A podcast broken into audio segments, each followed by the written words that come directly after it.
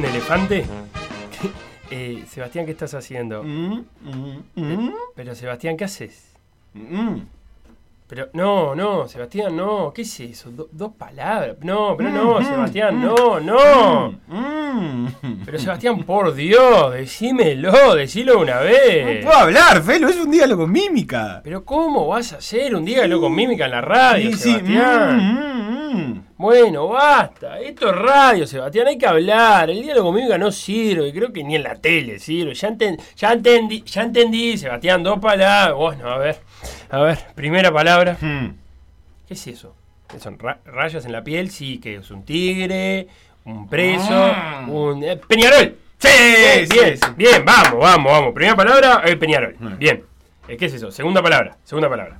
A ver, ¿qué tenés? Algo en la camisa, algo en la camisa, un, un doblez en la camisa, una, una bermuda, sí, sí, tenés una bermuda, sí, sacás de ahí algo, sacás Mm. la billetera del bolsillo, sí, Mm. sí, sacás la billetera. ¡Ah, ya sé!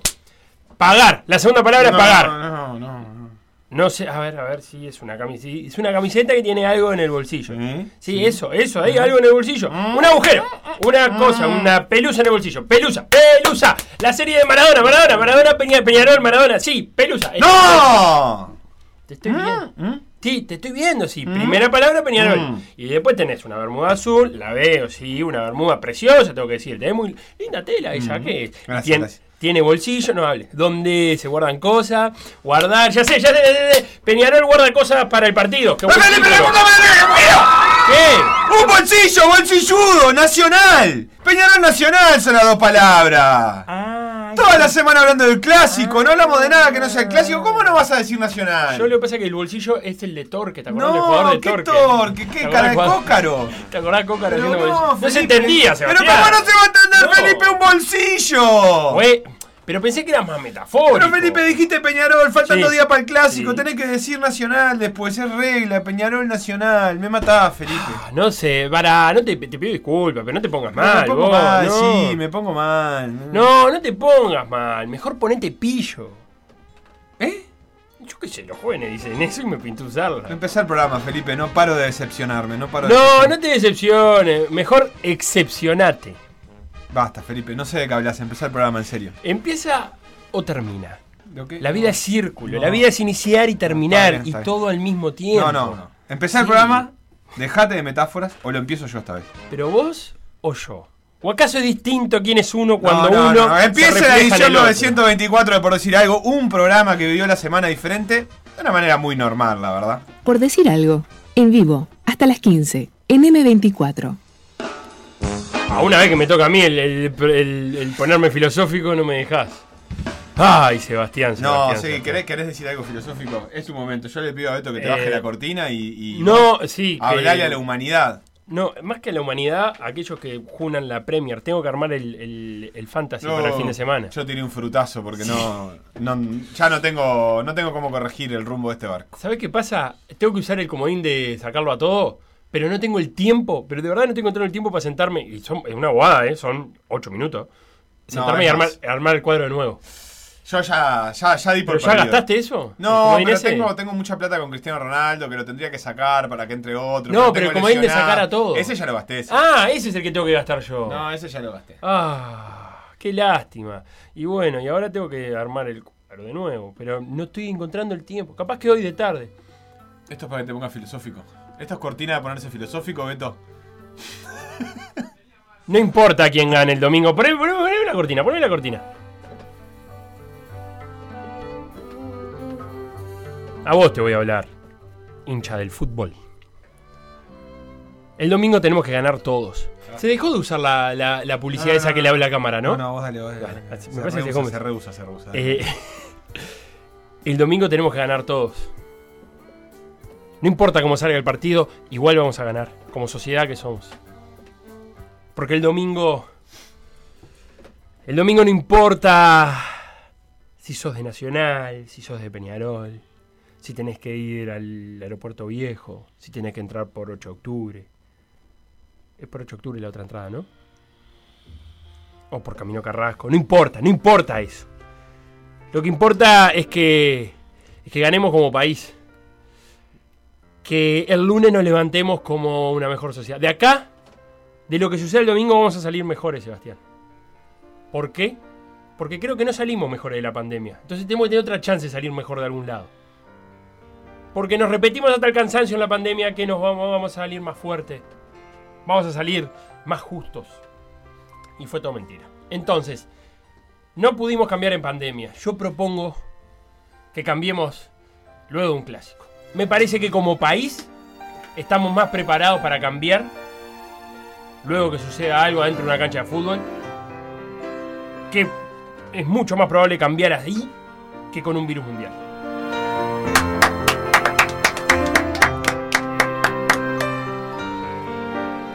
Por decir algo. Conducción. Felipe Fernández. Sebastián Moreira. Y Facundo Castro. Producción y edición. Conrado Hornos. Todos los deportes. En Por decir algo.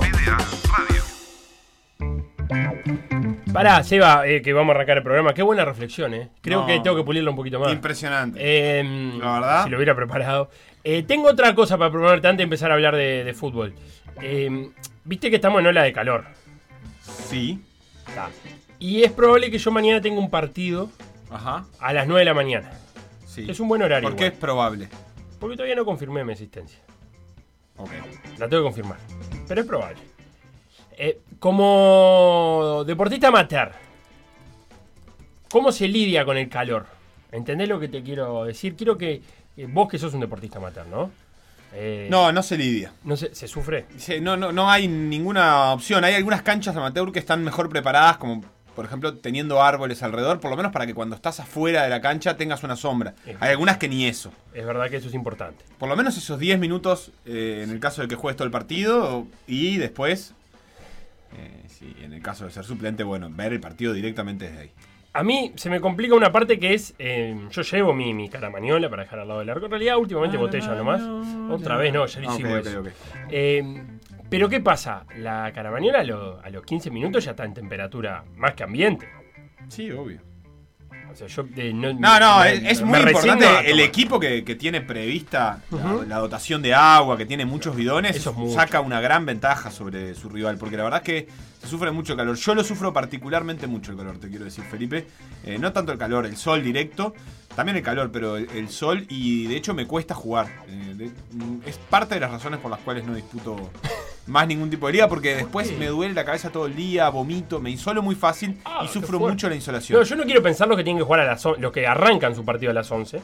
Porque yo mañana Claro. lo voy a estar terminando a las 11. Eso es una Sí, ventajita. Pero sí me sucede que, no sé si es el caso de la cancha de mañana, pero hay algunas canchas, por ejemplo, que no me permiten ni siquiera jugar de sin térmica abajo por un tema de, de cuidado, de resguardar mi, mi de mi los físico. raspones. Y sí, canchas muy duras. Entonces tenés que jugar con térmica, aún cuando haga calor, porque no es por el frío, sino Sí. para no, no volver con la rodilla toda rota. No, el tema, para mí la clave es el agua, Felo. ¿Sí? O sea, no tenés otra que estar tirándote agua en la cabeza todo el tiempo. Pero mm, hablando de ponerse cosas en la cabeza, sí. Sí. Em, Sebastián se acaba por un gorro. Te queda muy bien. Pero ese- me pasa eso con el agua, te estoy diciendo, que a los 15 minutos está caliente. Ah, pero bueno, Está como para tienen tomar que tener, llevar bidones eh, los compañeros y, y ir tirándose. No, pero viste Eh, que el- ir eh, tirándose. Lo que hemos aprendido el, el deporte amateur en pandemia es que ya el bidón no se usa mucho más, no se comparte. Pero para eso sí, para tirarte Ah. por la cabeza, sí. Es imprescindible. Yo realmente sin esa sin ese bidón no, no puedo jugar. ¿Sabes lo que envidio? Eh, los cuadros que tienen la capacidad organizativa de llevar una heladerita y un gas. Algunos hasta un gaseo. Sí, pero no hay. En muchas canchas no hay espacio para ese gaseo. Entre cancha y cancha. Las canchas que tienen más de una cancha en general no dejan libre tanto en el medio para que vos puedas poner un gaseo para los suplentes, por ejemplo. No, pero yo creo que en líneas generales sí. No, yo creo que en líneas generales no. Eh, Yo creo que no entra. Mm, Por ejemplo, en el, No. en el complejo, complejo de la liga universitaria, entraba. no, no entraba. Sí, lo estabas minimizando. En- entre las dos canchas, Sí, con las tribunitas y todo, yo no sé si le encontrabas Había- un hueco, ¿eh? No, espera, espera. Había. Las tribunitas estaban atrás de un arco. La de- no, no. La- en la primera de la izquierda las tribunas estaban al costado, ahí no te entraba una No, cancha. entre tri- sí. Y entre, entre esa tribuna Eh, y la no, cancha se atrás, hacía de no local, sé. se hacía de local en- para el lado de, de la Rambla, ahí tenías abundante porque era el bosquecito que empezaba. Bueno, ahí sí, ahí sí. Para el otro lado también entraba. Está- ¿Decís te- que entraba? eh, estuve yendo seis años de mi vida de Sí, lunes yo a también, viernes. pero no, no, no, pero no de lunes a viernes. y, y ¿sabes lo otro Sí, que te voy a decir? Sí. Que, que además vos necesitas cierto. mm, Como, como un poco de ángulo para, para, para poner el gazebo. Menos que sea a las 12 del mediodía, lo tenés que ir corriendo. Ah, claro. Y ahí Si no, no- ya no- no, sé si, porque no lo tenés Lo que. pones en la mitad de la cancha. En la mitad de la cancha del otro, ¿viste? Eh, estoy Ah, claro, fotos aparte viejas del complejo. de Pasa, pasa eso con el fútbol amateur, claro, que eh, para arrancar vos te tenés que poner en una mitad de la cancha porque no puedes estar atrás en línea. O Claro. línea te pide que no estés atrás. En, en línea contrario, quiero decir, que no te vea de frente para no, Sí, el, para no marearlo. el contrario. eh, Se entiende lo que digo, ¿no? Sí, el contrario no te quiere. Solo tenés un lugar para ir. Porque tampoco te quiere El de línea- ese lado en línea. Línea de atrás quiere que le- lo deje correr libre. Claro, Como el y el de enfrente quiere que, que- que no te vaya Claro. mucho para allá. Entonces tenés como un margen muy chiquito para Es estar verdad. ahí. Eh, Es, es bastante complejo. Así que vos sos de los que prefiere, sin entrar en el. en la. En la discusión team verano, team invierno, vos sos de los que prefiere jugar en. en invierno entonces al fútbol amateur. Sí, sí, sí. ¿Sí? Sí, sí, sí, sí, sí. Sin duda. ¿Sí? Eh, no sé si en invierno, pero por lo, por lo menos en agosto, septiembre. A ver, entonces, eh, formulo pregunta eh, y. Ah, volvemos para atrás. Sí, volvemos un poquito para atrás. Perfecto. Deporte amateur, fútbol amateur o cualquier otro deporte al aire libre. ¿Se prefiere hacer en invierno o en verano? Instagram, Por decir algo web. Twitter. Por decir algo web. Facebook. Por decir algo. WhatsApp. 098-979-979. La gente acá básicamente está con la postura de que el- con el calor no se lidia, se sufre, que es la que La- la tuya, Bruno, pero la mucho. tuya. Sí, sí. Muy bien. Y yo creo que sí, dice que, que tenés que llevar el agua en un termo, te agrega acá Juan. No es mala esa, ¿eh? eh, que siempre queda fresca. Lo que pasa es que no puedo poner el termo atrás del arco. Porque, por, porque, Porque es duro el termo, es una cosa. Yo, este termo acá, por ejemplo, este grande. ¿Y ¿Y qué tiene? lo pongo atrás del arco? Y sí. ¿Vos porque, porque tengas miedo que se lo tires a un rival por la cabeza? Más bien que un rival me lo tire a mí, yo no le voy a tirar nunca nada a nadie. Eh, sí, ¿y esto abrirlo con guante? Porque yo tengo guante. Ah, Este- Felipe, este- pero ponele este un poco de tapón. voluntad. No puedo. Yo, la verdad. La, en invierno. En invierno. Me cuesta mucho. ¿Qué querés que te diga? Me, Te- me te- cuesta mucho porque me da mucha Es que pereza por eso el el cambiar. fútbol universitario es el- una porquería. Vamos a hacer Sí, una porque la, vez. la mayoría de su, Porque de tu campeonato o- es en invierno. eh, pod- En invierno no puedes jugar porque llueve. Y en verano no jugás y te morís de calor. Sí. Y en invierno llueve y te suspenden el partido 10 minutos antes. En la noche anterior Eso. ya te acostaste a dormir y te levantás y no hay partido. Y el- en verano vas a la cancha, te morís de calor. Es, es una porquería, es una porquería. El fútbol es La- una porquería. y desde que se aplica el horario 9 y 11 es bravo, sí. Eh, el de las 11 es bravo. A mí me pasa que en invierno eso me da una pereza porque ya me tengo que poner mucha cosa, ¿no? Para, para no sufrir el frío. Eh, pero creo, creo que em, luego de mi pasaje por, por Europa, creo que gracias a algunas cosas que adquirí en Europa, la llevo bien en invierno. O aprendí en realidad a tener más frío. Allá la llevé mal. Mal, mal, mal. Allá ah, dije, toda mi vida prefiero el, el calor que la nieve. La nieve, una cosa que no pude. No pude. Pero. Pero el verano también me genera problemas. Por esto que te quiero decir. Por esto que te quiero decir. eh, de, de no saber cómo hidratarme con agua fría. Bueno, Felipe, ¿Vos sabés que yo tengo un pack de partido? Tengo un pack de productos de partido. ¿qué, qué, es- qué significa eso? Y me tomo un energizante Ajá. 40 minutos antes Sí. Y me llevo unas gomitas para el entretiempo. Eso lo recomiendo. Unas gomitas. Una gomita, unos yumi, unos ¿Pero ¿y qué, ositos. qué función cumplen? Ah, Te levanta. ¿Cómo Yo- te va a levantar un azúcar. Felipe? Ah, Es no. que cartílago de cerdo con azúcar. Bueno, claro, yo busco más que nada el Pero azúcar, no el cartílago de cerdo. un caramelo. ¿Para qué una No, gomita? no, no, un caramelo tengo que chupar y masticar. Ah, disculpame, qué laburo. No, No, pero la gomita es más, es más mejor, diría un ¿Cómo amigo. va a ser mejor la gomita? Sí, ¿No? loco? ¿Nunca probaste? ¿Pero cómo vas a comer? Lleva una, un- una banana, Felipe. Bueno, bueno pero eh, te levanta, te da el shot de azúcar y te levanta para el segundo tiempo. Yo, eso es mi, en realidad es mi, mi consejo el día de hoy para los deportistas amateur. Eh, bueno, me ¿Tá? parece muy Un bien. energi- el energizante 40-45 minutos antes de arrancar el, el partido, porque si no, no hace efecto. O hace efecto cuando volvés a tu casa y capaz que no es lo que estás buscando. Sí. Y gomitas para levantar. Te digo porque capaz que, que termines el primer tiempo muy fatigado, muy cansado. llévate unas gomitas. Ahora se empiezan a ver, se van a empezar a ver los partidos eh, con parate para refrescar ahora porque todavía no está aplicándose. Eh, eh, ah, bueno, vos ahora que te vi que Acá, estaba. Sí, Seba de Sayago dice que juega en la liga uni- universitaria y prefiere primavera, verano y obvio horario de las 9. Seba, primero sos un ¿Qué? hombre de bien. El- aquel que prefiere el horario de las 9 a las 11 es un hombre de bien. Segundo, decime en qué cuadro juegas. Estoy en desacuerdo. No, vos, vos bueno sos un hombre bien, obviamente. Yo porque me prefiero levantar más tarde. La verdad que levantarme eso, a las no- 7 de la mañana me, no- me- sos un me bien. asesina. Eh, contame qué cuadro jugás, Seba. Eh, mi deporte de todos los días ha sido trabajar en la ruta, eh, en control de mantenimiento y en verano es casi Uh. imposible, ni siquiera con cubitos de hielo debajo de los gorros, dice Lucy. Oh. Me encanta cubitos de hielo debajo del gorro. Qué fuerte eso, porque el asfalto te debe. Bueno, Lucy, La te experiencia, igual. Gracias por sacar este país la experiencia de Miguel de Berdisol es que Sí. para el calor llevas una botella de un litro congelada Ajá. y se va descongelando despacio y te da como para tres cuartos ti- tiempos de partido. Del tipo de, Bien. de partido. Eh, está bien. Eh, eh, lo único que requiere eso es recordarlo. En la noche anterior. En general es, hay que recordar dos cosas. Poner la botella en el freezer y llevarse la botella del freezer. son dos cosas. Hasta que no se convierta en rutina, es muy probable que la botella viva en el freezer y, y nunca logre llegar hasta la cancha. Sí, sí, te habla también de que. está bueno que muchos lo hagan en el equipo. Porque si no perdés. Te porque si no, es como que es mi botella, no quiero convidarte, pero. Porque Bueno, mirá, me pasa con, lo- con, con las gomitas, me pasa. Nadie quiere las gomitas. Ah, no. Felipe. Termino, termino siempre con sin gomitas porque se la tengo que dar a, a la gente. Eh, Bueno, Seba ahí te dice que juegan en Sagrada Familia, así que ya, ya te quedé. Pará que te vi, te vi revisando, ya que estamos hablando del calor, te vi revisando la, la fecha. Sí, en Eh, realidad no la de ahora, pero. No, o sea, pero la de ahora sí, porque te voy a decir dos cosas que hubieron hoy. Ok, Hubo, perdón. dale. Primero, Cerrito Rentista, que juegan hoy, pidieron para jugar cuatro y media. Porque Empieza a 4 menos cuarto el partido. Sí. Y la tele le dijo que no. Que por cuestiones de, de señal internacional y demás, ya no podían atrasar más el partido. Así que va a empezar a 4 menos cuarto. Y eh, mañana, recordame, a qué hora juega Cerro Largo Fénix. Porque fue otro partido que se pidió. No, Cerro Largo Fénix es el domingo. Es el. mm, Sí, el domingo. Y es a las 10. ¿Ya quedó cambiado? Yo lo tengo fijado a las 10. Ah, bueno, bien. ¿Vos a qué hora lo tenés? No, no estaba fijado el domingo. El domingo no se jugaba nada más que el clásico. Tenés razón. Se jugaba solo el clásico. Se pasó el domingo a las 10. bien. Ah, de hecho hice todo mi editorial quejándome porque no podían jugar, no podía ser que Fénix Cerro Largo no jugaran en la otra punta Porque de jugaban a de la las mañana. 12 del mediodía, Sí, era una cosa. totalmente. Un sábado era in- inviable. Tenés razón. Eh, se- como siempre, el fútbol uruguayo igual le avisaron hoy a los cuerpos técnicos. Los cuerpos técnicos ya sabían que se podía cambiar, pero eh, total, el trabajo de planificación, no pasa nada.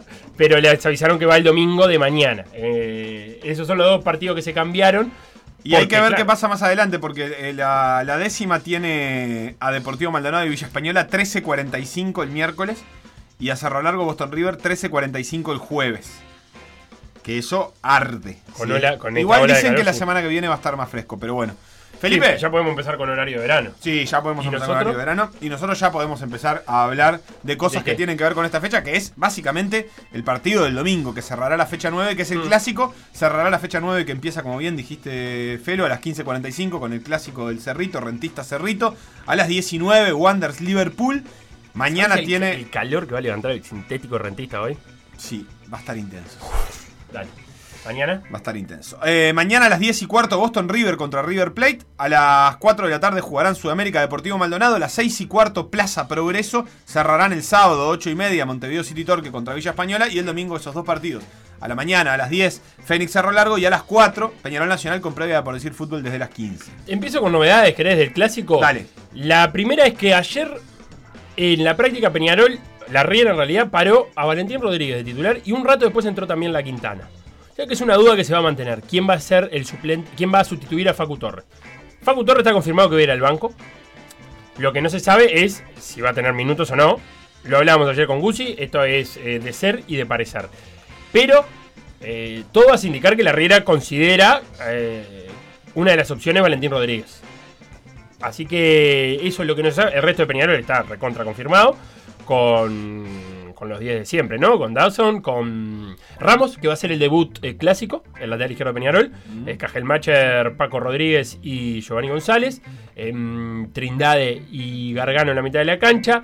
Canovio, Cepelini y el Canario Álvarez. Y sa- a saber si va a jugar Valentín Rodríguez o em, La Quintana. En Nacional. En Nacional. eh, está casi que descartado Rizo por una cuestión de. Casi que de sentido común. La verdad que poner a un jugador que viene un desgarro y que no ha hecho fútbol ni siquiera en tercera división eh, era un poco aventurado, aventurado y no parece que, vaya a jugar. Están viendo a Zunino, la evolución de Zunino y la evolución de Ocampo. ¿Qué pasa con, con las dudas? Bueno, a esta hora, si me decís cómo, qué piensa la gente que cubre Nacional, y la gente que cubre Nacional piensa que va a jugar 4-4-2. Con Keke Almeida, lateral izquierdo, y con Cándido, volante izquierdo. Zunino, si llega de volante derecho, si no será Treza, o directamente Treza, y los dos argentinos arriba, Leandro Fernández y eh, Vergesio. Carballo, eh, Torito Rodríguez, el doble 5. Armando Méndez, lateral derecho. Polenta, uno de los zagueros.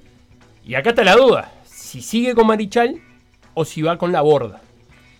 Sea cual sea, igual el resultado a mí me da la sensación que ya la duda dice algunas cosas. ¿No? Ya la duda dice alguna cosa de Marichal no está en un gran momento y que si hubiera estado Rizo bien, jugaba Rizo y que si se duda, si trasciende hacia afuera, que se está dudando, capaz que algo hay, o capaz que no hay nada y esto es un invento de la gente que cubre a, a los equipos.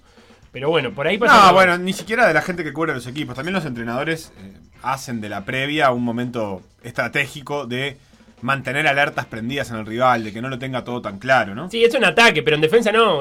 ¿Qué cambia a la Riera que juegue Marichal? Bueno, que juegue yo la creo que Borda? puede cambiar a, a quién presionan, por ejemplo, o, o- o- o también pensando en que no, no tiene asegurados quiénes serán sus laterales nacionales, o de qué manera, si estará. Cándido o estará Almeida, más allá que Cándido va a estar seguro en el 11, si será Sí, lateral ¿dónde o si será volante, quizás también tenga que ver con eso.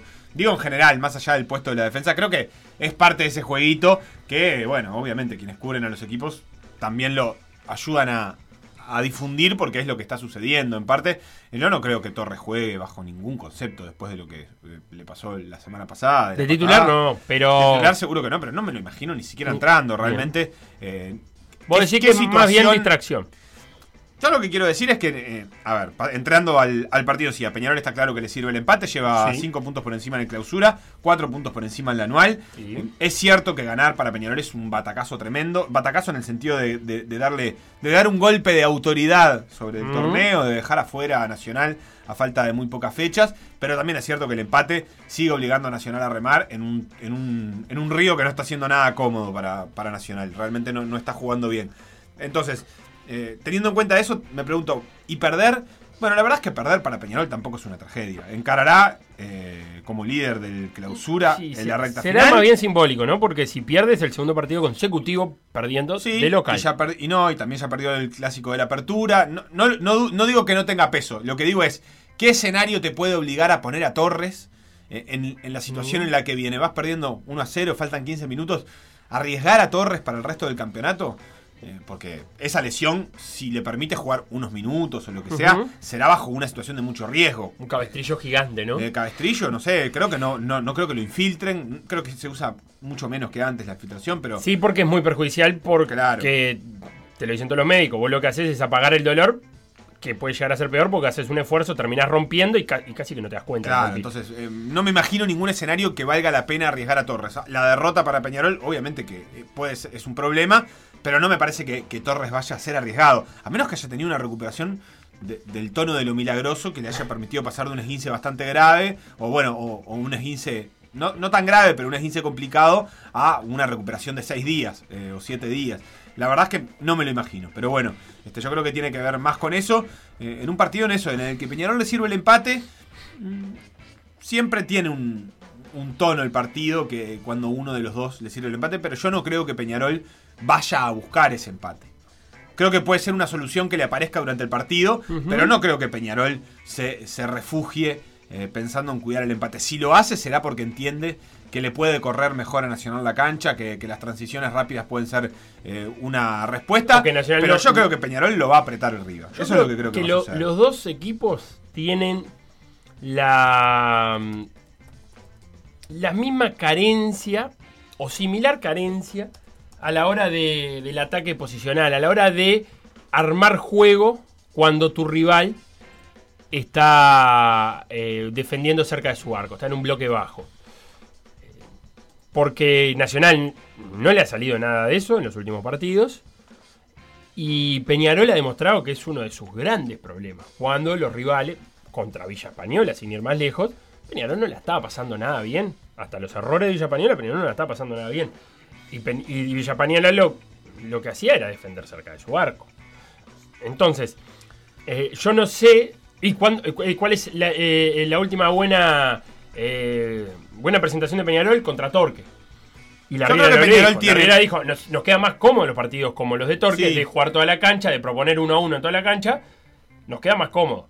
Entonces, yo entiendo que cualquiera de los dos entrenadores que tome la decisión de dejarle la pelota al rival puede llegar a ser producto de que el rival, de, de, de ser la mejor manera de atacarlo, aunque suene contradictorio. Sí, pero eh, entiendo, pero, no, Contrafacto. pero no, no, no creo que, que Nacional muerda ese anzuelo tan fácilmente tampoco.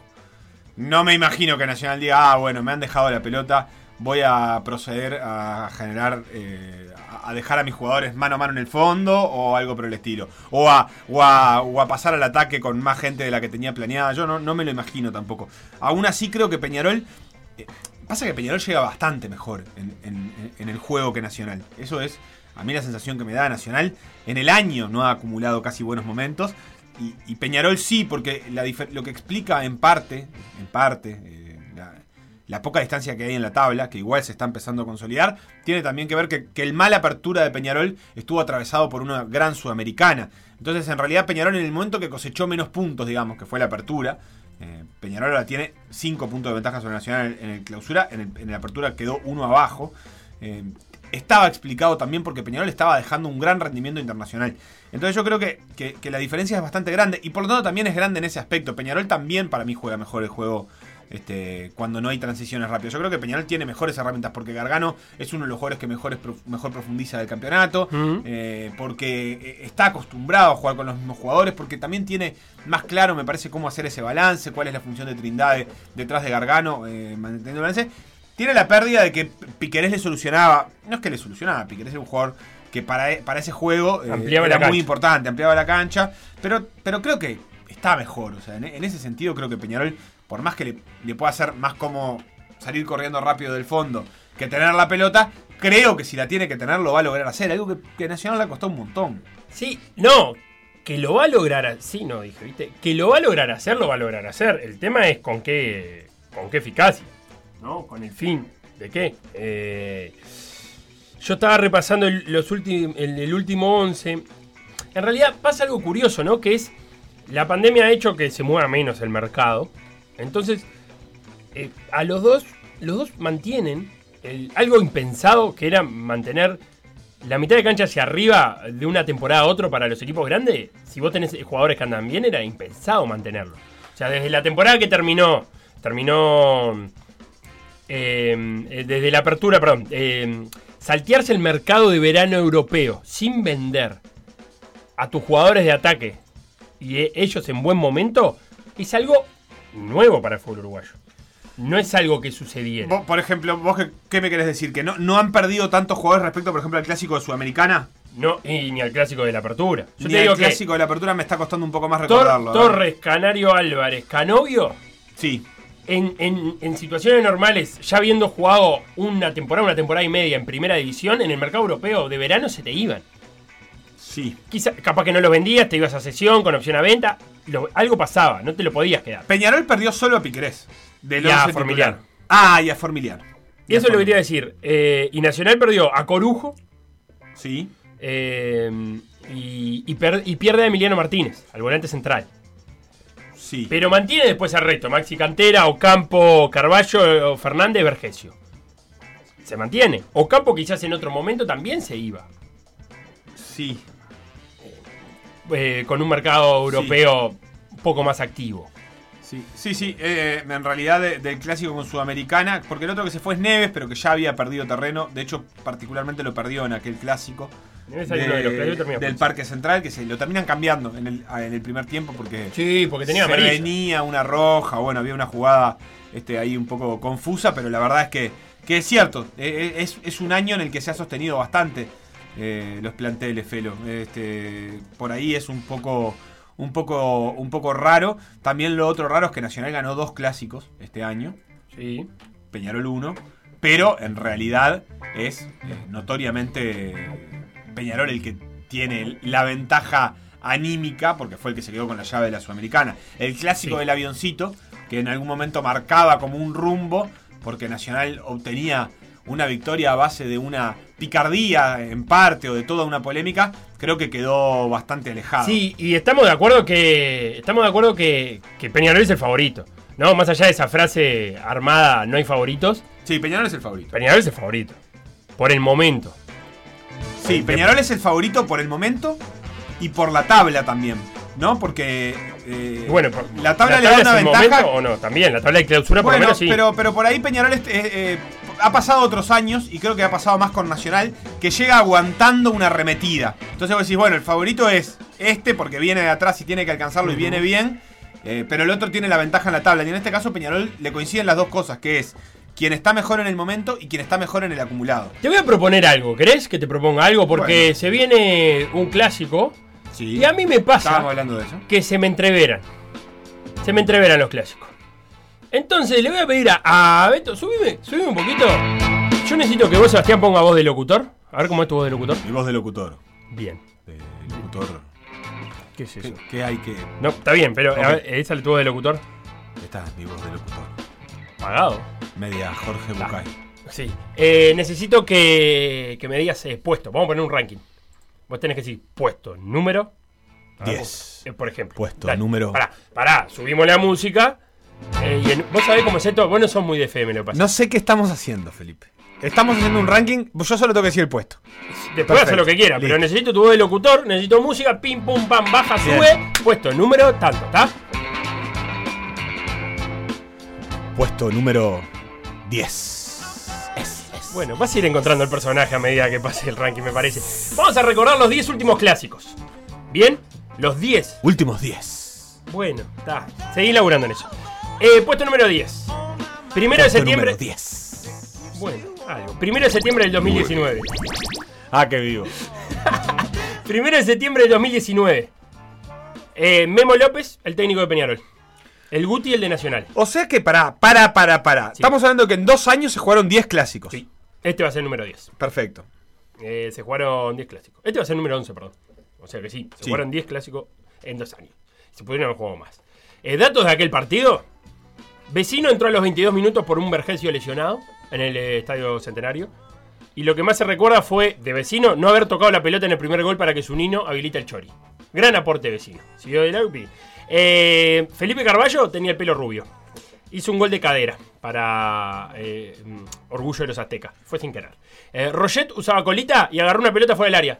¿No te acordás? Eh, se deslizó contra el área grande sobre la olímpica y agarró la pelota, pero con el deslizamiento llegó afuera del área y le cobraron mano. Eh, Palito Pereira fue enfocado muchas veces. Estaba en Nacional. Esto fue el intermedio. Sí, en Peñarol fue titular Gastón Rodríguez. Y mirá lo que pasó. Ahí, con esto te vas a acordar de este clásico. Dawson salió a cortar un centro más afuera del punto penal, despejó casi a la mitad de la cancha, vino el Chori, la paró el pecho, la colgó en un ángulo. Sí, recuerdo. Dawson recuerdo. no volvió a salir hasta el día de hoy. Ganó 3-0 Nacional. Puesto número 9. Ahora no, te voy a cambiar, te voy a poner una- un, un agudo. yo no sé si vamos mejor o peor. Eh, Puesto número 9. Nacional 0, Peñarol 0. 17 de noviembre del 2019. El clásico de los laterales derechos se conoce, porque en Peñarol jugó Trindade y en Nacional debutaba Armando Méndez, pero lo hizo de lateral izquierdo, porque el Guti prefirió a Armando Méndez pierna cambiada a poner a Palito Pereira. No, no quiero ser muy duro con ¿Viste el compacto? Sí, tiene más falta que jugada de gol. Impresionante. El gorro del Guti, azul, horrible, visera. No, digas eso de Guti que, Mucho que decía. suele escuchar. Sí, claro, pero mucho que Pero sea ¿cómo le vas a hablar eso del gorro? Lo del quiero mucho al Guti, pero mucho que decía el gorro. Puesto número 8. Seguimos en el 2019, 11 de diciembre. Definición por el clausura, habían quedado empatados en puntos. Y se fue a jugar un partido para definir. Mejía, Mejía, porque Sí. era el titular en aquel momento, Roget era Sí. suplente. Atajó una pelota con el hombro. Pero deliberadamente le puso el hombro. ¿Le pegó un hombrazo como Cristiano a la baja con la espalda? Claro, este le pegó un hombrazo para despejar. Porque viste que Mejía es de rebote largo y poco ortodoxo. Eh, eligió pegarle con el hombro y, y no ponerle una mano atrás, no importa. Es el clásico, mirá, mirá si te a ver si te acordás de esto, Sí, Seba. Es el clásico que Tenfield filma desde más abajo de lo habitual. Es un clásico que la cámara está ubicada un escalón más abajo de la América. Nos pareció, era algo raro, vos no te acordás de eso. ¿No te estás acordando? Puesto número. Pará, no, pará. Chori Castro y Corujo los goles. Eh, asistencia de Zunino a, a Castro. Puesto número 7. 7. Ah, te sale bien ahora.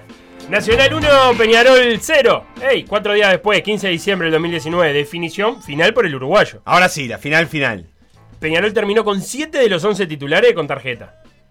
Jugaba Lores en Peñarol todavía. Jugaba Busquets al fútbol. Eh, no, eh, diluvió. Diluvió tanto que Cuña, que era el árbitro central, eh, se le mojó el intercomunicador y, y dejó de comunicarse por el bar. Es cierto. Entonces, si lo llamaba el bar, lo tenía que llamar a Leodán González, que le tenía que avisar a Cuña que estaba en la cancha. Eh, gol de Zunino y dos finales en cuatro días. Claro, ese fue el Ey, 2019 glorioso de Nacional que le ganó tres clásicos, eh, dos finales en cuatro días. dos finales en cuatro días. Ese partido terminó no atajando. perdió en todo el año. No, no recuerdo los amistosos en realidad, pero bueno, No, le ganó la Supercopa también. le ganó la Supercopa. Eh, Terminó atajando Guzmán Pereira ese partido. Porque echaron a Dawson en Es el cierto. minuto 89. Es cierto, es cierto. Ah, Puesto número 6. 6. Bueno, ahora sí te está saliendo bien, ¿eh? Nos vamos a el 2020, pandemia, además. Eh, Hablábamos que este clásico el 15 de diciembre, nos vamos Hay gente 9, que vino a ver esto, Felipe. el 9 de, Cinco personas del otro lado del vidrio.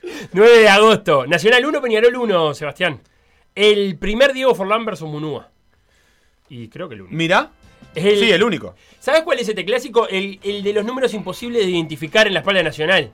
¿Te Este acordás? es, este es el clásico debut de Por Decir Fútbol. El clásico de Ude por el fútbol. El primer partido que relató Por Decir Fútbol, que había aquella eh, humareda que se generó. Nadie sabe qué pasó esos 30 minutos. Eh, nadie sabe qué pasó esos 30 minutos. Eh, Debutamos sin saber, eh, sin, sin casi poder relatar. Porque a la niebla agregale eso, que te acordás que Nacional formó los. eh, formó, eh, formó los números con nombres de socio, pero que quedaron de color rosado sí, pálido. Sí, era como que no había contraste, ¿no? Nada, no se veía nada. Sí. Eh, este fue la patada. ¿Te acuerdas la patada de Brito que quiere bajar una pelota sin mirar y le encaja unos tapones en la oreja a uno de Nacional? Eh, primer gol de Vergesio, primer gol clásico de Vergesio y gol de Terán para Peñarol. Puesto número 5. 5. 13 de diciembre del 2020. Puedo hacer el si Este- este es otro Ese clásico muy recordado. Te lo aparte. Peñarol 3, Nacional 2.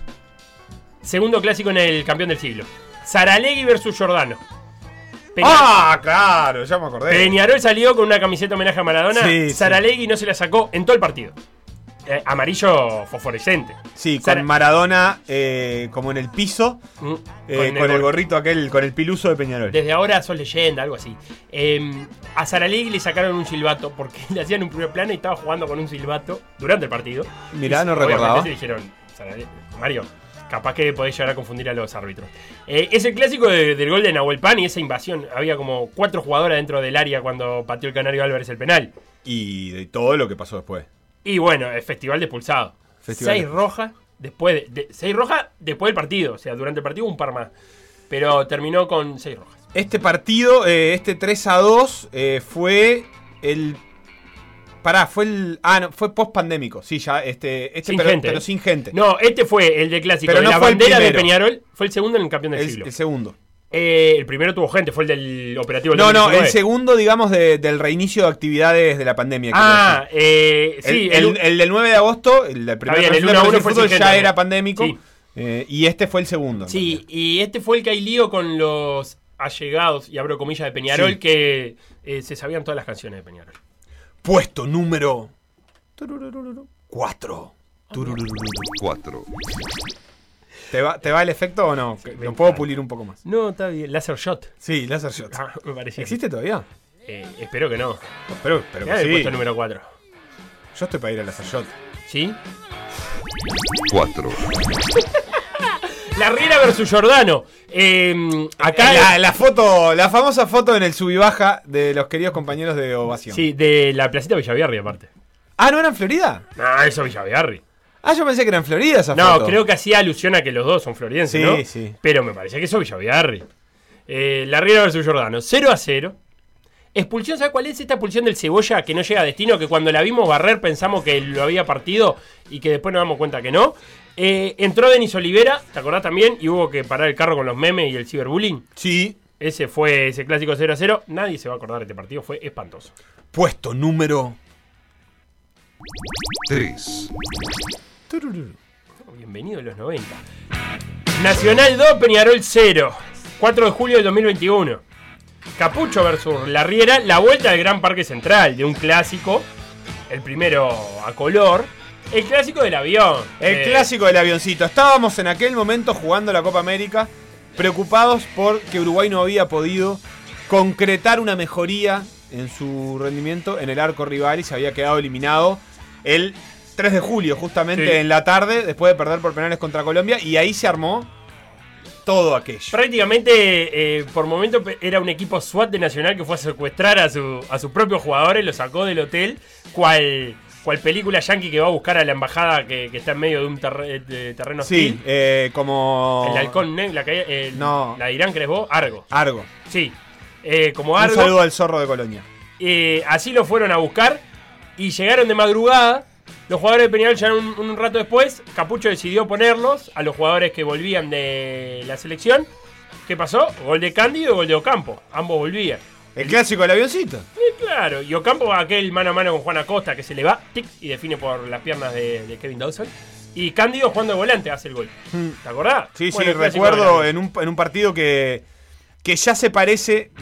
El 0 a 0 te lo voy a dejar afuera, pero yo creo que este es el. el- bueno, el- un partido que ya es de esta era, digamos. Es un partido eh, cercano y que tiene que ver ya con el partido de hoy. Ya no es tanto historia, sino es parte de lo que estamos, creo que, viviendo ahora, digamos. Es, esto que decías vos, planteles parecidos y cosas parecidas. Por ejemplo, eh, parecidas y distintas, porque en aquel momento Campo era uno de los jugadores más desequilibrantes de Nacional. Sí. Jugador que eso, lo mandaron buscar para ponerlo de titular en un clásico porque no. eh, porque, porque no tenía sustituto Porque era mucha la diferencia, Era mucha la diferencia que generaba. eh, de eso hace tres meses, para, para poner en perspectiva. En realidad, casi cuatro meses ¿Cuántas cosas de eso, que pasaron muchas cosas en el medio, pero ese fue, eh, eh, un- yo creo que es un clásico que tiene que ver mucho con esto, en un Nacional que creo que fue como la única luz de- de- del momento Capucho. Quizás eso y el partido de Copa Libertadores contra el Atlético Nacional fueron los momentos donde se vio un Nacional, pero que al mismo tiempo se vio el germen de la victoria de Peñarol, porque Peñarol tuvo grandes momentos ese partido, con un Torres que estaba endiablado, que lo volvió loco a la borda por derecha, y ya son cosas de las que se empezaron a ver después.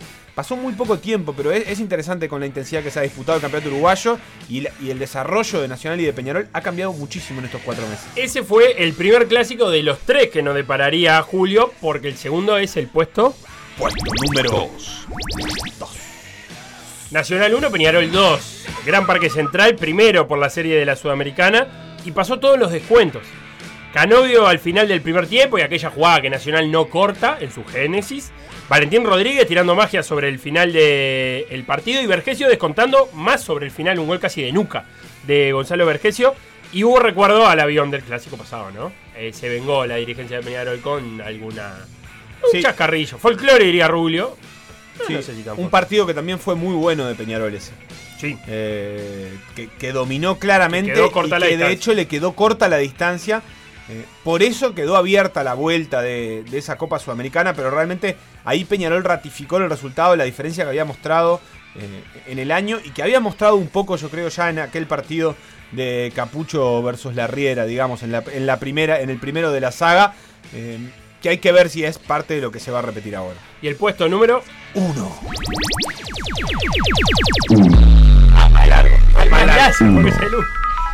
A mí esto más que al Laser Shot me hace acordar a Aquí.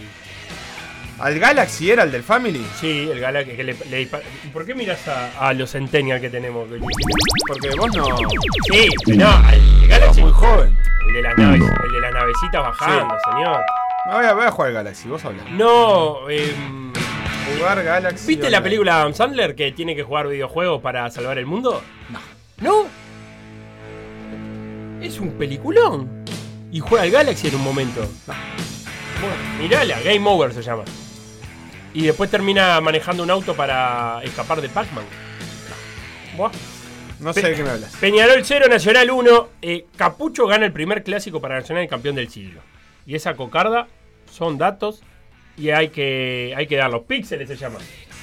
Píxeles se llama la película, perdón. Game No, Over. No, Game Over. Píxeles. Ah, ¿y cuál es Game Over? Porque acá apareció una película. Sí, ¿Y Píxeles? ¿Píxeles de Adam Sandler? Game Over es eh, con. No, nada que ver, Felipe. Cualquier fruta, tirá. Píxeles, Píxeles película del 2015. Es, es muy buena. Vos sabés que eh, la gente no piensa lo mismo en internet de lo que tú estás diciendo. Eh, acá di- lo que piense. Ah, es una película. Ah, no, esto es Es buenísima. una berretada cósmica. No, está muy bien. Es una berretada Para, cósmica. ¿Vos sos a- estás a favor o en contra de Adam Sandler? A favor, pero. Ah, bueno. Bueno, lo- los puntajes que tiene son nefastos. 17% en, ¿En de qué? tomatazos. No, los tomatazos. Los tomatazos. 3.3 Sensacini. No, no, No, me tiene- importa muy poco los tomatazos, ¿eh? Pero muy poco los tomatazos. Vos la tenés que mirar esa Yo película. no, pero, no, pero no pienso mirar un segundo de esta película. No, Pero- eh, que me diga, eh, que me diga la audiencia a ver qué piensa de Píxeles. Pero no me importa, yo estaba hablando del único clásico que ganó Nacional de Campeón del Siglo primero, eh, que es el último antecedente, gol de Corujo en la hora cuando parecía que en el 90 más 11. Porque viste cómo son los clásicos. Un poco se demoran las cosas y hay que dar muchos minutos de descuento. Eh, terminó ganando Nacional, pero no le alcanzó. Pero cuando pase la historia y haya que vender este clásico, se va a vender como el primer clásico de Nacional Ah, ganado en el campeón del siglo. Está bravo para ser vendido así ese clásico, Felipe. Pero es un dato, frío, frío de la realidad. Eh, más o menos. ¿qué querés no, no tan frío. Bueno, esos fueron los últimos 10 clásicos eh, que se jugaron entre Peñarol y Nacional. ¿Qué pasa? 5.5 tienen IMDB Pixels. Pero porque la en internet la gente se la agarra con Adam Sandler como si fuera chiste. Pa, yo la verdad es que lo quiero muchísimo a Adam Sandler, pero esta película tiene una pinta de ser una gran publicidad. ¿A qué? Eh, no, a nada. Y, y al Pac-Man, yo qué sé. la historia es buenísima. Es él, es un veterano ya, gamer, pero gamer de la vieja escuela. ¿Tá? De los que jugaba los jueguitos en la- 4,6 en film afín. en, la, en arcade. ¿Y qué pasa? Hay una invasión de jueguitos y él tiene que salvar al mundo haciendo lo que mejor sabe en la realidad, que es jugar jueguitos. La verdad que la gente está de acuerdo contigo mayormente, aunque ahora José dice que es una porquería la película Felo. Eh, y, ah, no, y Tatanka dice que es vomitiva. No, pero. Ah, y, y Lautaro dice que es malísimo Adam Sandler. ¡No! Eh, ¡Ey, ey, Lautaro! y, eh, tenías un par de apoyos, pero se dio vuelta No, muy rápido la encuesta. no, no. a Agustín le gustó, dice que es muy buena, y Bruno dice que es la mejor película del mundo mundial. Claro. Pero Bruno estará ebrio ya No, hasta lo que ahora, no pasa es podemos que tomar eh, en cuenta. esto aprende Lautaro. Adam Sandler es un parte agua. No, no. O estás a Adam favor o en Sandler ha hecho muy buenas películas. No. La mejor de ellas es Punch Drunk Love, que, es extraordinaria. Y Un Diamantes crack. en Bruto es una muy buena película, que es deportiva además. Actúa Sí, Kevin Garnett, no, la recomiendo. Las, las El comedias- resto, No, las comedias de Sandler son buenísimas. 50 primeras citas, es buena. Las primeras dos que hace para Netflix son muy buenas. ¿Cuáles son? Eh, porque viste que firmó como un contrato de una película por año, como por 8 años. ¿No la tenías esa? La verdad, Felo, que me parece que, que no. Tiene un puñado de buenas películas, pero no son gracias a él. Por ejemplo, Punch Drunk Love es de. eh, de este director que es muy conocido, de Paul Thomas Anderson. Eh, ¿Quién ¿cómo, cómo se llama la de la primera que hace para, De Paul Thomas Anderson, sí. para Netflix que se, que se casa la hija? Es muy buena. Se picó. ¿Viste? Mirar una película de Adam Sandler es como sentarse a mirar comerciales durante dos horas, No. sacando diamantes en bruto, que es muy buena.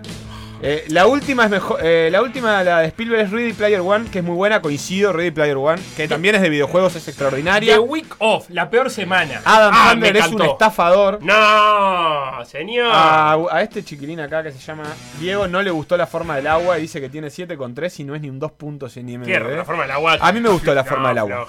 Si no saben lo que es la poesía, La- ah, tranquilo. Eh, la peor semana. Felo, es si tenés buena. dignidad, da un paso al costado. Hablen de Cerro y no del enano ah. Juego de Troy. No. Bueno, de cerro en el próximo blog. Porque actúa el enano, es cierto. Lo que pasó en por decir algo, revivirlo en pda.uy o buscar los podcasts en Mixcloud o Spotify.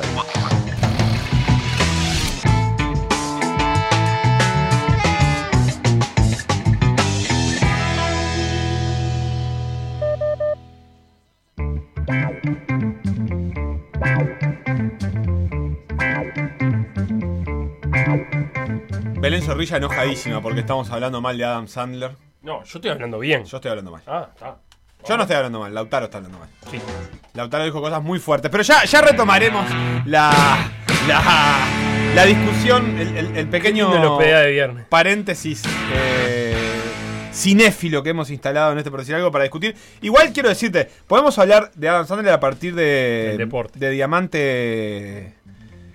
¿Cómo, dije? Diamante en bruto. Eh, y a- para hablar de grandes actuaciones de deportistas, que la de Kevin Garnett en esa película tiene que ser. estar muy arriba. Ah, vi, el otro día vi la nueva Space Jam que no la había visto. No me gustó mucho LeBron, ¿eh? No la vi, pero es distinto igual en una película que está tan ambientada a eso y con dibujitos. La de Kevin Garnett es una actuación del mundo real. Sí, Eh, tiros, muerte, apuestas, eh, todo, todo, todo. Noche de viernes. Eh, Red Bull. Red Bull, todo, todo, todo lo que quieras. No sé cuántas grandes actuaciones hay, pero esa tiene que ser muy, tiene que estar muy arriba, la de Kevin Garnett. Y no sé si aparecerá alguno más en esa película que ahora no recuerdo. Felipe, Sí. vamos a hablar de segunda Hay división. una película de Halloween de Adam Sandler que es buenísima. Eh, Vale, está la del golfista, también es de Adam Sandler, ¿no? Sí. Eh, ¿El golfista se llama? Ja- eh, Ja- eh, Gilmore. eh. ¿Cómo se llama la del golfista? No, bueno, está, pero la de Halloween también. Y se me van los nombres. Lautaro, precisamos un productor que nos dé los nombres. Bueno, Happy gracias. Gilmore, exactamente. Bueno, segunda edición profesional que ayer Felipe tuvo de vuelta eh, un montón de resultados importantes. Eso para empezar, eh, como por ejemplo la derrota de Defensor 2 a 1 contra Villa Teresa. Con lío de nuevo. y con lío de vuelta. De vuelta. No con lío Messi, con lío a la fuera del partido. Es el segundo consecutivo Sí. de Defensor. Tanto lío que Sebastián Piris, eh, esto informa Nico Musetti, tuvo un corte profundo tras romper un vidrio y luego de culminar el partido se fue directo a emergencia a ver el cirujano. Dicen que perdió mucha sangre, pero, o sea, tanto lío que un jugador se lesiona y capaz que se pierde parte de los partidos o que arriesga su físico por pegarle un vidrio después del partido. No están bien las cosas en defensor.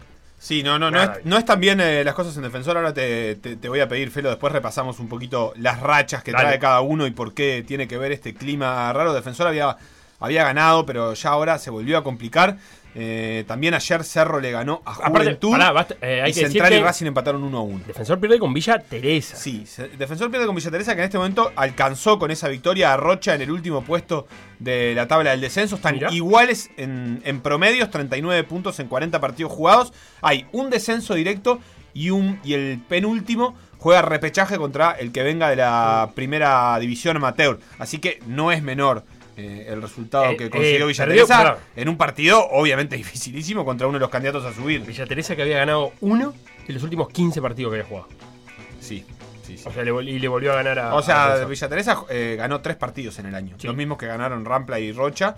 Eh, Rampla está un poquito más despegado en el descenso porque no, no- no corre peligro para este año por la campaña del año pasado, pero va a estar recontra complicado el año que viene el Rampla, que está lejos del punto de promedio por ahora, necesita arrimarse. Eh, es un partido terrible el que pierde defensor en ese sentido eh, y que lo deja un poco relegado en una búsqueda que no lo tenía tan lejos además. Recordemos, segundo- porque- le, le había ganado a Atenas 2 a 1, Danubio le había ganado 2 a 0 a Rampla, esos eh, rivales directos por el ascenso directo, pero también por los playoffs, y Uruguay Montevideo le había ganado 2 a 1 a Rocha en un partido este, menos trascendente, que tiene que ver con las posiciones de playoff, pero no tan definitivo. Pero claro, eh, se esperaba el que jugaran Racing y Defensor, y los dos dejaron puntos, entonces eso acomodó, acomodó la tabla totalmente distinto. Eh, estamos en la fecha 18 de 22. Sí, quedan cuatro partidos. Bien. Albion sacó 5 puntos. Sí, ¿Con? en realidad sacó 7 porque. A ver, el, el Perdón, el segundo suben directo. Entonces Albion está mirando a Racing, esa es la verdad. Con y le 12 sacó puntos por 7 a. Racing. Albion que viene en tremenda racha, ganó los últimos 5. 8 de los últimos 9. 8 partidos ganados de los últimos 9. Solamente perdió con Cerro, que viene también en una. En una, en una gran racha con Pandiani. Desde que agarró Pandiani ganó 7 de los 10 partidos que disputó Pandiani. Solamente perdió uno solo contra Defensor Sporting. Eh, pero Albion tiene todo encaminado a ascender. Sí. 7 puntos de diferencia cuando solo faltan 12. E- Es un montón, la verdad es que eh, es difícil pensar que se le vaya a escapar ese ascenso directo. Hay que ver el campeonato, porque Albion y Danubio juegan la fecha que viene, en un partidazo. Sí. El, el primero de noviembre, es, es el martes, ¿no? Después Albion le queda ¿Es el Danubio. martes? No, es el lunes. Danubio, después va con Racing. Después le queda Rocha, que está allá abajo. Y cierra con Villa Teresa. Cierra con Rocha y Villa Teresa. Albion. Sí, que con esas dos victorias se asegura el ascenso directo. Pero bueno, lo puede hacer antes, eh, porque tiene... Sí, tiene porque Racing que viene, por ejemplo, viene tercero. O sea que- Claro, ya con el empate con Racing le, le construye diferencia, pero hay que ver, ese primero de noviembre está divino ese partido. La verdad es que... Pero lo que, lo que sí pasó es que, como Racing eh, ahora hace tres partidos que no gana, en realidad ganó uno de los últimos cinco, se apretó ese segundo puesto. Sí. Ese segundo ascenso, quiero decir, directo. Porque Danubio tiene 34, Racing tiene 32, Defensor 30 y Cerro 30. Y acá te diré, más mucho Defensor 30 porque pero no, no tiene pinta de que Es vaya a remontar. En la fecha empezó Danubio 31, Racing 31, Defensor 30, Cerro 27. Y ahora están totalmente Está, distintos. yo miraría a Cerro. Yo si fuera Danubio y miro hacia abajo, miro a Cerro. Cerro Rampla el próximo partido. Eh, Eh, no, primero Uruguay, Montevideo, Cerro. Bueno, tenés razón, perdón. Uruguay Montevideo Cerro, luego con Rampla y luego va con Danubio. Sí, sí. Eh, y cierra el, el campeonato Cerro jugando contra Rocha. Eh, así que sí. Pero te digo con Cerro porque tienen, tiene una buena. Está conviendo la camiseta. No lo descartaría para ascenso directo yo a Cerro. A mí lo que me parece que se empieza a confirmar es que Danubio o Defensor van a pasar un año más en segunda. Uno de los dos. Me parece, me da O la sensación. Bueno, puede llegar a ser los dos, pero bueno, en realidad, el- eh, en, realidad al revés, porque era, era seguro si Danubio quedaba fuera, quedaba en playoff, que uno de los dos no iba a subir. Ahora es distinto, porque en realidad si Danubio sube directo, puede subir defensor por, por, la, por la otra vía y que suban los dos. Pero mm, creo que están quedando, no sé si estarán quedando en peleas distintas o, o algo por el estilo, pero, pero puede pasar. Danubio también está en una racha relativamente, relativamente buena, Felo. eh, Danubio, ha sí. cambiado su, sí, su proyección, ganó cuatro de los últimos cinco y, y se está y, cambió esa racha porque justamente Racing no, ganó solo uno de los últimos cinco. Ganó cinco de los últimos seis. Cuando, cuando Racing estaba súper encaminado a, a asegurar ese lugar de, de- de- de ascenso. Sí. Y después eh, Racing, Defensor, Cerro y Juventud, los que están en esos playoffs en este momento. Y Uruguay, Montevideo y Central como los que quisieran dar ese batacazo. El, el puesto de Juventud con 26 puntos no es tan lejano para Uruguay, Montevideo que tiene 24 y los 23 que tiene Central. Eh, sobre todo porque quedan todavía 12 puntos en juego y cualquiera de ellos podrá pelear ese ascenso. Totalmente. eh, Qué difícil, está linda, qué linda difícil, qué difícil el- Sí, no, y qué sorprendente que, que termina ascendiendo directo a Albion, que en la previa, con todos los nombres que había en la vuelta, no era uno de los nombres que vos tuvieras ahí. No, yo, yo la verdad es que no, no me animo a decir eso exactamente, más que nada porque no, no tengo claro, este, no, no, no, no- no me puse a ver antes del ascenso. Lo que sí sé, y, y el otro día estaba repasando una nota de, de Juan Andrés Aldecoa, de compañero. Aldecoa, que había hecho en la diaria hace muchos años, donde la gente de Albion contaba su proyecto. eh, como saben, un proyecto muy hermanado a Nacional, pero Sí. un, un proyecto que aspira directamente a esto, a posicionarse en primera división, a crecer, y hablaban de la proyección de algunos años que iba a tener Albion y de que esa era la búsqueda. Más allá de los nombres del plantel, más allá de si lo pensaban ahora, la verdad es que les está sucediendo ahora y, y van a tener que terminar haciéndose cargo de esto. Es una cosa que para muchos nos resulta raro. Albion siempre fue como eh, el, el- el momento incómodo en la discusión del decanato, algo Claro. por el estilo, digamos, el paréntesis en la, en la discusión del decanato y se está volviendo una realidad. Eh, por más que es cierto, todavía puede no ascender, puede perder un par de partidos, complicarse y quedar en playoff y ahí puede pasar cualquier cosa. La verdad que es una sorpresa, ya es un equipo que se posiciona en ese lugar y que se posiciona a pelearle a Danubio, a Defensor, a Cerro, a gente rápida, a gente pesada. A gente rápida y pesada. Gente rápida y y pesada es la segunda. eh, es una película también, ¿no? Rápido y pesado. ¿Eh? Sí, puede ser. De. También de. ¿De. Adam Sandler? No, No. la verdad que no, No, quiero. de A mí me gusta para carnaval. Me gusta para parodia de carnaval. Mirá, la gente ya está haciendo promesas. A ver. Malena dice, si subimos directo, además de decirme no seas malo zurdo, se Mm. me, se me voy caminando con Fossati hasta la gruta de Lourdes. Eh, Fossati encantado. ¿Para dónde vive Malena? No es tan lejos la gruta de Lourdes, capaz. Pero, Yo pensé que iba a prometer Sancono. pero Fossati estaría encantado. Hay que ver si. Fossati quiere ir. Ah, no. Te- uno conviene prometer cosas que uno pueda cumplir de solo. Pero Fossati Yo prometo, por ejemplo, ¿Cómo no va a ir Fossati a la gruta de Lourdes? Pero me lo matás, ¿viste? Él es muy Por ejemplo, yo digo, no, si PDA gana el Iris, yo me voy con Felo caminando a, a Atlántida. ¿Y qué? Y, y- y vos no querés ir, capaz.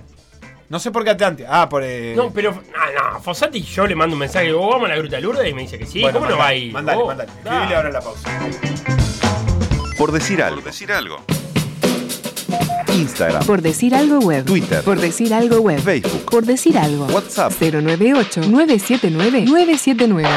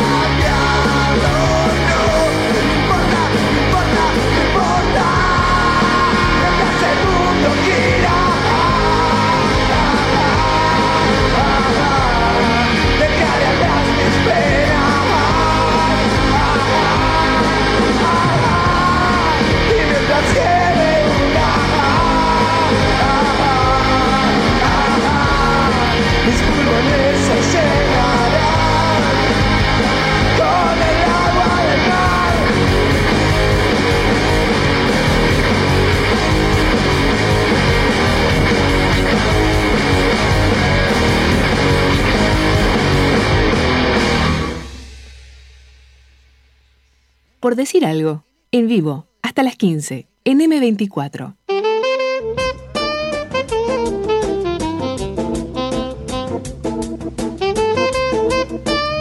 Sonaba ahí la banda del querido.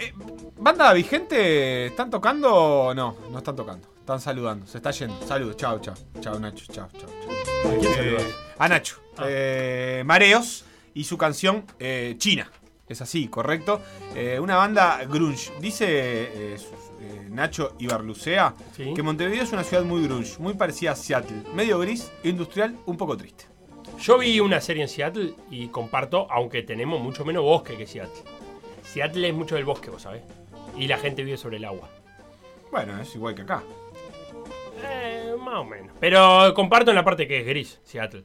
De, de la serie que vi, ¿no? De Killing. Buena serie, ¿la tenés? No, no la tengo. Tampoco. otra vez? No tengo nada para decir de Seattle, realmente. De- no, sí no que la juega veo Nico gris. Lodeiro. No la veo gris. Pero Solo eh, recuerdo el restaurante giratorio. Pará, del Seattle sabemos que juega Nico Lodeiro y que, eh, que les robaron a los Supersonic. Que es casi Canadá, que les robaron a los Supersonic. Ah, esos son los dos datos que tenemos de Seattle. Sí, está allá arriba. Está Estado, allá arriba. estado de Washington. A ver. Estado de Washington, ¿no? Sí. Muy lindo, muy lindo. Preciosa ciudad. Seattle. No sé por qué Nacho le, le- le hizo acordar a Montevideo. Seattle Seattle. es la, la cuna del grunge. Mentira, me me pone cara de que sí. Ah, hay una ciudad en Montevideo en Estados Unidos, Es cierto. pero no en Seattle. No es cierto. No, tiene un bus- Adelante, Nacho y. Nirvana, papá. ¿Qué dijo? Nirvana. Nirvana, papá. Fue en Noches de Seattle que se preguntaron al pasar. La pregunta de aquel niño, ¿qué es Nirvana, papá?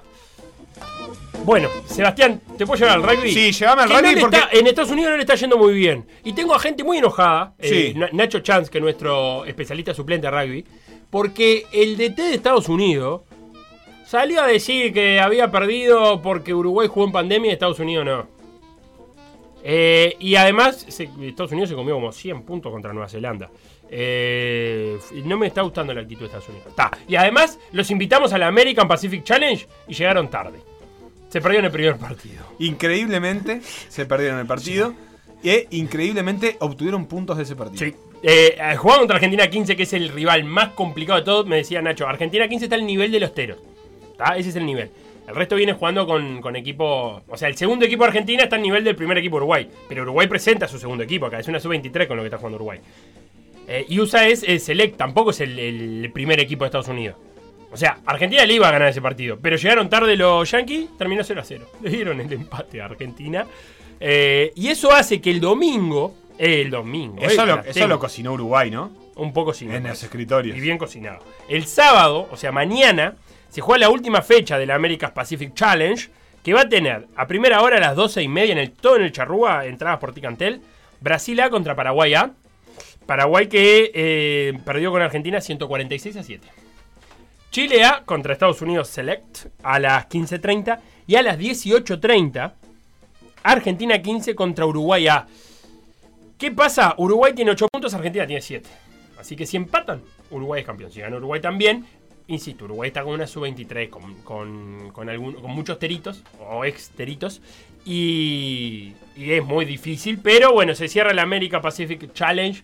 Eh, Uruguay después tendrá en noviembre una gira europea que va a enfrentar a Rumania e Italia en dos ocasiones. Italia, Tremenda noticia esa. Acá la mandaba Luis. eh, hace un Italia es rato. uno de los rivales en el Mundial, ¿verdad? Sí, em, no me acuerdo el grupo en el que terminó Uruguay si tenía Italia o no. Eh, el domingo 7, en realidad ya, este, lo- los teros ahí sí con su selección principal estarán jugando contra Rumania. Todo será en Italia de todas maneras. Y después contra Italia A en Padua Sí. y contra Italia el 20 de noviembre en la ciudad Sí. de Parma. Estamos en el grupo de Italia en el Mundial. Es, es tremendo el, el cambio que significa para los teros. Lo decía también eh, Nacho Chansi eh, en Twitter, de que Uruguay necesitaba que se le respetara el crecimiento que ha tenido y, y- y también la cierta comodidad o la claridad con la que clasificó el Mundial y con la que venció a Estados Unidos eh, para, para conseguir mejores amistosos, para, para poder hacer de estos dos años eh, prepara- de preparación para el Mundial un camino real hacia el Mundial, que sus jugadores tengan las oportunidades. Eh, Nacho decía que eh, Estados Unidos obtiene amistosos que están fuera de su escala de, de Sí, por competencia. ejemplo, que como enfrentar a Nueva Zelanda. Claro, que sus jugadores juegan en ligas que están eh, en, en- en un nivel muy alto y que los jugadores de Uruguay no están accediendo ni a esos amistosos internacionales con la selección, ni a esas ligas en la medida que deberían, después de haber comprobado de nuevo que están por encima del nivel de Estados Unidos. Estados Unidos jugó ese partido contra los All Blacks que terminó, no me acuerdo, pero 140-0, eh, y además presentando un equipo menor, bastante disminuido respecto al que había jugado la clasificación. no le gustó nada a. Nacho Chance. Entonces, eh, Uruguay tiene en estos, estos partidos que son amistosos, de todas maneras, una. Primero, un- 4-14. 104-14. Una gran preparación para el, para el Mundial, para seguir creciendo, pero también una, una necesidad de legitimar un lugar en, eh, en el concierto mundial del rugby. Sí, Felipe. a ver, Italia está en el puesto número 14 del, del ranking y Rumania en el 18, Uruguay en el 16. Eh, además, recordemos que en el ranking los partidos amistosos entre, entre estos equipos suman mucho, o sea, vale más. Uruguay pasó a Estados Unidos en el ranking porque le ganó, era un partido oficial, pero quiero decir, en los amistosos también cuentan, tienen más peso. Si Uruguay le gana a Italia, se va a estar, creo yo que se va a estar acercando mucho a su puesto eh, número 14 de, de Italia. Hasta ahí el rugby. Sí, hasta ahí el rugby. Lo otro que eh, está sucediendo, no sé cómo te está llevando, es que la Liga Uruguaya empezó a agarrar ritmo. Sigue disputando partidos y seguirá disputando partidos. ¿Qué hubo? De hecho, tiene fecha. Pará, ¿Fuiste a ver Atenas el otro día? No, porque fui al cumpleaños de Gonchi. Y yo también. Bueno, pero vos fuiste a ver a Atenas. Pero yo no prometí que iba a ver Pero Atenas. yo también prometí, pero tuve que ir al cumpleaños de nuestro te amigo puedo común. creer. Vos, Atenas juega con gente por primera vez en mil años. Sí, y- pero no en la cancha de Atenas, lamentablemente, No. pero lo escuché. Lo escuché porque último cuarto lo transmitió y escuché Sí, es bastante. Después cuando llegué al cumpleaños me pasé a verlo por, por las live stats. No me vas a hablar de ese cumpleaños. Llegué y había gente mirando un partido de los Boston Celtics. Vos sabés que hablé de esto. Para un poco. Hablé de esto, lo comenté. Para un poco. eh, fuera del aire, porque tengo la decencia de no hablar de esto. No, yo no voy a dar nombre. Yo no sé quién era. ¿Vos sabés el nombre? Sí, claro. Ah, No, pero eran dos pero personas. había mucha gente mirando, por eso. No Sí. sé quién fue, digamos, el autor intelectual. Ah, güey, que es contagiado por Diego Franco. ¿Sí? Sí. A esto Eh, culpa de Diego Franco. El otro fue compañero de equipo mío, por eso lo conozco. Y Pero no, de no, de yo, vi que estaba ahí la situación y dije, bueno, No. está hay gente, gente viendo un partido. Entras a un bar y estás viendo el partido en un celular de Boston Celtic contra no sé quién, contra el New York, que no sé si era con Quinta fecha del NBA. Ponele. Poné. Nada, nada. Está, pero Fue no de hagan eso en un cumpleaños. Bueno. No hagan pasar por eso a las, a las personas que los estamos acompañando en un del- momento. Vos como autoridad del hormiguero lo tendrías que haber Yo echado. hay una regla. No, no, sí, se le va y se le retira, se le confisca Pero el vos celular. sos autoridad del, del- Bueno, hormiguero. sí, sí, la verdad es que vamos a poner una regla que, que implique sacar eso. Yo lo que pasa es que un rato estuve mirando cómo iba eh, Atenas San Telmo Rapid Sports, entonces eh, no quise tampoco, no, no sentí la autoridad moral suficiente. Bueno, ¿qué pasó hablar. con la liga? Ganó Urunday Universitario, el Urunday Universitario de Ignacio Álvarez Viña le ganó 89 a 64 al Goes de Omar Casarré. Eh, ganó- que venía de ganar la Olimpia y Urunday que venía de perder con Biguá. Sí, le ganó No me pida con más un- memoria que eso. un montón de comodidad de Urunday Universitario y hoy hay comodidad.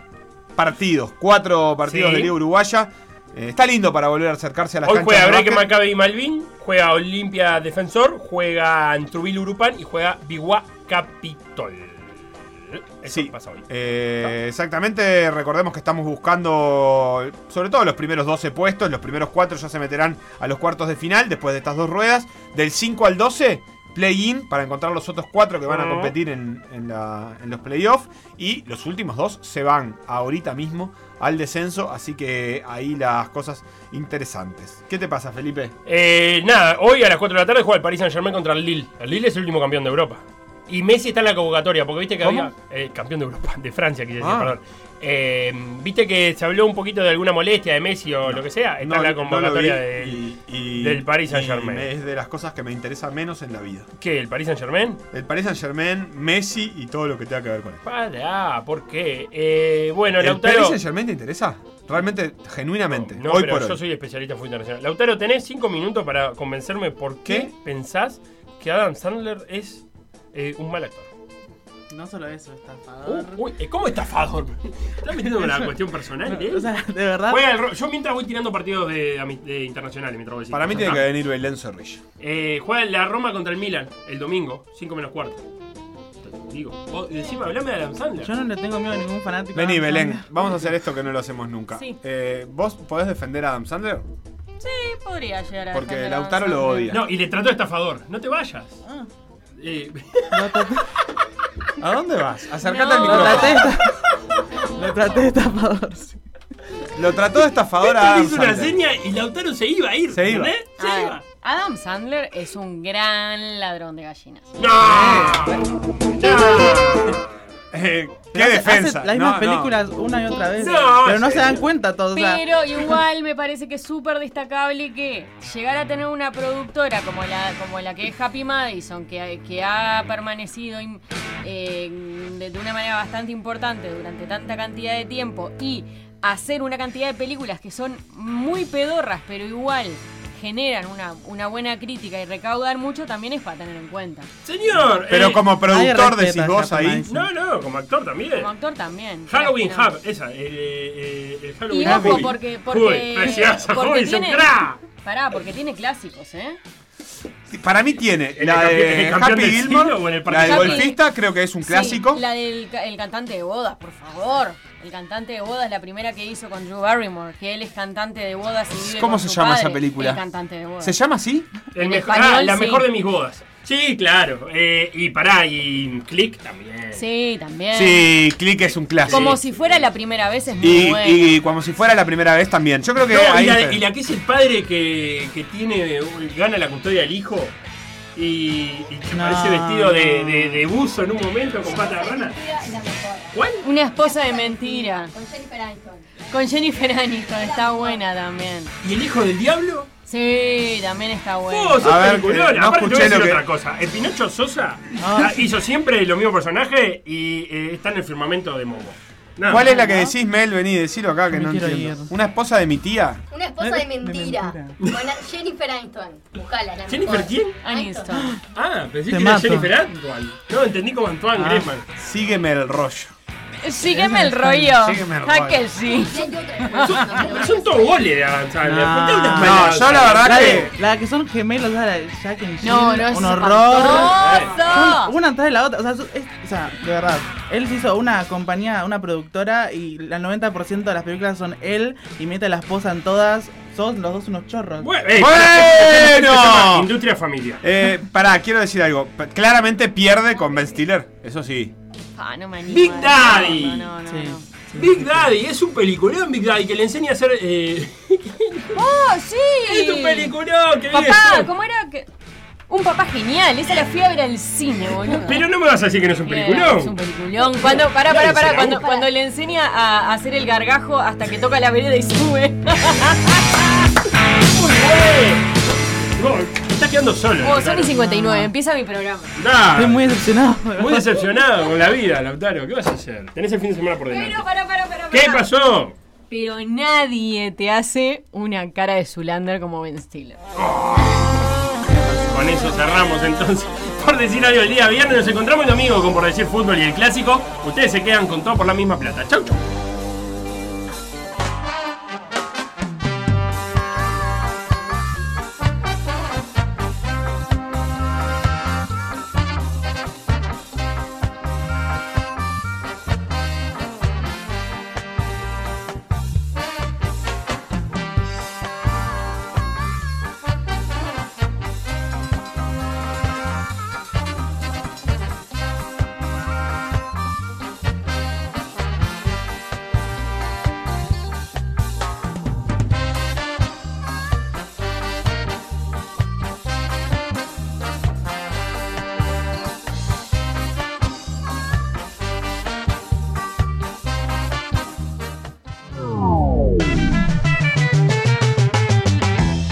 En por decir algo, revivirlo en pda.uy o buscar los podcasts en Mixcloud o Spotify.